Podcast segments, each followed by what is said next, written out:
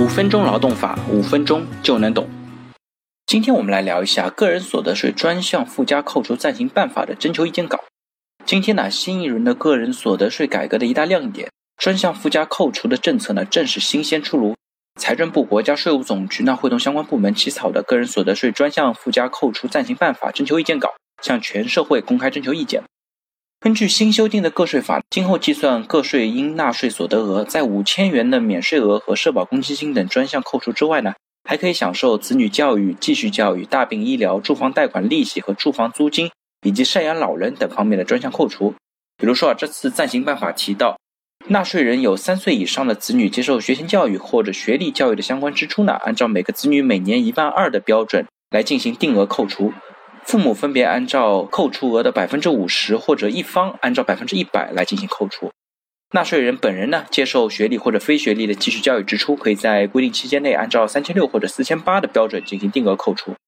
在大病医疗支出方面呢，纳税人在一个纳税年度里边发生的自付医疗费用超过一万五的部分，可以在每年六万的限额里边进行扣除，也就是说最多扣除四万五。在住房贷款利息方面呢，纳税人本人或者配偶发生的首套住房贷款利息的支出，可以按照每月一千元的标准定额进行扣除。住房租金呢，会根据承租人所在的城市不同，按照每月八百到一千二的标准进行定额扣除。这一点呢，很多人可能会觉得会有一些异议，因为觉得贷款利息的扣除可能只规定了首套住房贷款的利息支出，也就是说啊，这对于改善性住房或者多套住房的人来说不会纳入其中。其次呢，一千元的标准对很多人来说觉得没有太多的诚意。那对于赡养老人的支出方面呢，纳税人赡养六十岁以上的父母的，按照每月两千元的标准进行定额扣除；如果独生子女呢，就是直接按照两千元的标准来扣除；非独生子女呢，需要跟他的兄弟姐妹分摊两千元的扣除额度。根据暂行办法的规定，专家扣除标准呢，并不是一成不变的，将会随着教育、住房、医疗等民生支出的变化情况呢，适时进行调整。据悉呢，暂行办法将会向社会公开征求意见之后，依法于二零一九年一月一日起实施。那我们来看一下这个办法对于普通的工薪阶层究竟会有怎样的影响？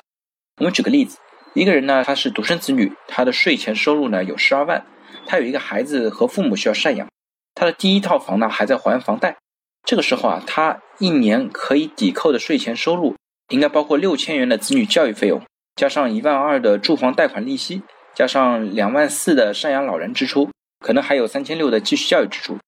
这样加起来啊，这个人的税前附加扣除总额呢，可能达到四万五左右。再加上六万的免税额，他最终可能实际需要应纳税额也就剩下一万多了。那最后直接交的个人所得税呢，也是相对低的。但是如果遇到了中高收入的人群呢，这个总的扣除额其实也就是那么多，没有办法切实帮助这个人群降低个税负担。这也和这次个税改革当中保障中低收入人群的收入，它的一个初衷是相一致的。很多人可能会觉得这次的扣除力度其实还不够彻底，但是从我的角度来讲呢，还是认为这个办法其实是一个部委的办法，调整起来呢是相对比较容易的，至少是一个好的开始。这种部委层面的规章制度呢，可以每年进行调整，至少它开了一个口子。国家一开始需要先观察一下，等到政策运行稳定之后呢，才能够一点一点的放得更多。还有一个地方呢，就是大部分的扣除呢都采用定额的扣除，这对企业来说呢是不需要大量员工，有涉及交发票、收发票、查发票这样的过程，对企业的人力资源和财务部的负担呢相对来说也没有那么重。不然的话，员工每天打电话来问发票的一些问题呢，对企业的一个相对的负担和工作呢也是压力会比较重的。所以说，总的来说呢，这应该是一个很好的开始。那我们就一起来期待一下这个暂行办法的正式通过。如果后期会有什么进一步的更新呢？我也会第一时间向大家做一些进一步的解读。好了，大家如果对我今天的话题有任何的问题或者建议呢，非常欢迎在我的音频下方留言，也非常欢迎将我的音频转发给所有需要的朋友。那我们下一期再见。